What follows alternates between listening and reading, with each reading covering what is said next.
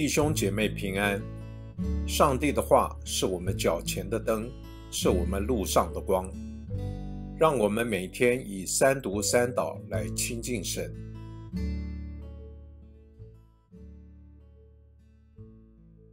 二月九日星期五，列王记上十四章一节到十八节。那时耶罗坡安的儿子亚比亚病了。耶洛坡安对他的妻子说：“你起来改装，使人认不出你是耶罗坡安的妻子。你往示罗去，看那那里有先知雅西亚，他曾告诉我，你必做这百姓的王。现在你手里要带十个饼、几个薄饼和一瓶蜜到他那里去，他必告诉你孩子会怎样。”耶罗坡安的妻子就照样做，起身往示罗去。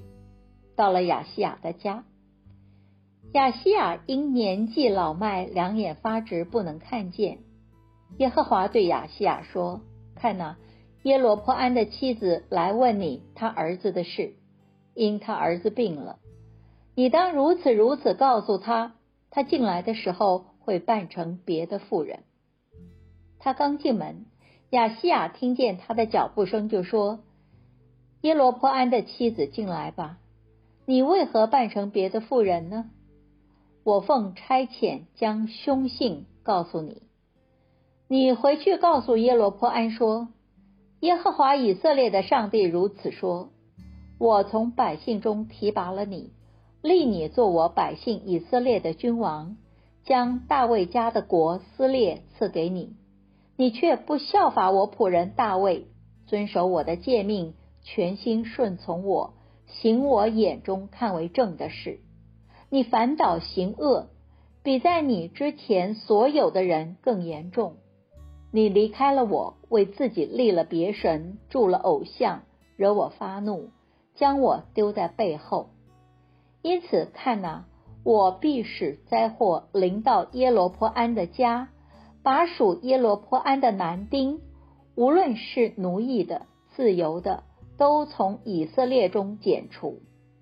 我必除灭耶罗坡安的家，如同人扫除粪土，直到消灭。凡属耶罗坡安的人，死在城中的必被狗吃，死在田野的必被空中的鸟吃。这是耶和华说的。你起身回家去吧。你的脚一进城，孩子就死了。以色列众人必为他哀哭，为他安葬。凡属耶罗坡安的人，只有他可以葬入坟墓，因为在耶罗坡安的家中，只有他向耶和华以色列的上帝表现出好的行为。耶和华必另立一王治理以色列。这一天。他必剪除耶罗坡安的家，什么时候呢？现在就是了。耶和华必击打以色列，使他们摇动，像水中的芦苇一样；又将他们从耶和华赐给他们列祖的美地上拔出来，分散在大河那边，因为他们造了亚舍拉，惹耶和华发怒。因耶罗坡安所犯的罪，又因他使以色列陷入罪里，耶和华必将以色列交出来。耶罗坡安的妻子起身回去，到了德萨，刚到门槛，孩子就死了。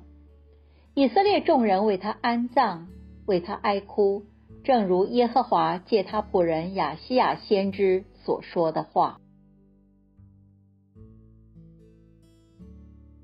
我们一起来默想：上帝透过先知亚西亚高立了耶罗坡安为以色列王，他是否选错了？耶罗坡安是曾目睹所罗门所犯过的错误，也因此才导致自己得到今日的地位。为何他还会重蹈覆辙呢？从这经文中。可以看出，耶罗坡安得国后，其实已经疏离先知亚西亚很久了。今天的经文可否使你体会出人性的软弱？一旦疏忽、远离上帝，就自然会趋向另一个关怀，也就是偶像。耶罗波安铸造偶像，是为了讨好百姓；讨好百姓，是为了巩固权位。说到底，还是为了自己。偶像与罪，都是自我中心所研发出来的。千万不要让自私的种子在心中萌芽。要保持灵修。也就是有纪律的亲近上帝，这绝对不是一种空谈或形式。唯有亲近上帝，才能避开远离上帝所产生的种种危险。